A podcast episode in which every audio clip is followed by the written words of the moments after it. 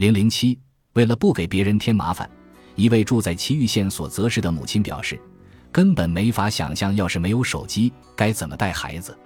她有两个女儿，一个两岁，一个三岁，两个孩子只相差一年，大女儿更是到了叛逆期。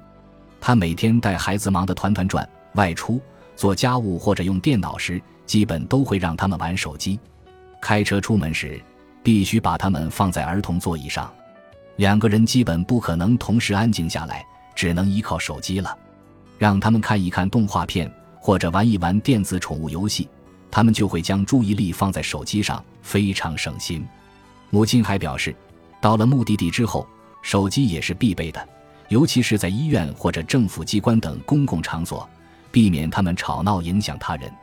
去超市购物，孩子们会撒娇要零食，这时只需打开他们心仪的游戏。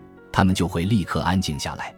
做家务时，他也会把手机给他们，趁他们乖乖坐在那里的时候做饭、刷碗、去阳台晾衣服。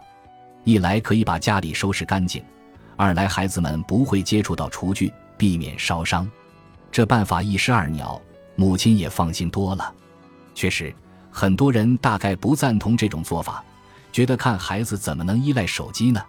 但我认为，这是因为他们不了解实际情况。以前孩子吵闹的话，大家也会让他们看电视，给他们零食，对吧？现在只是换成了手机而已。事实上，手机确实帮了我很大的忙，孩子们高兴，我的压力也减小了。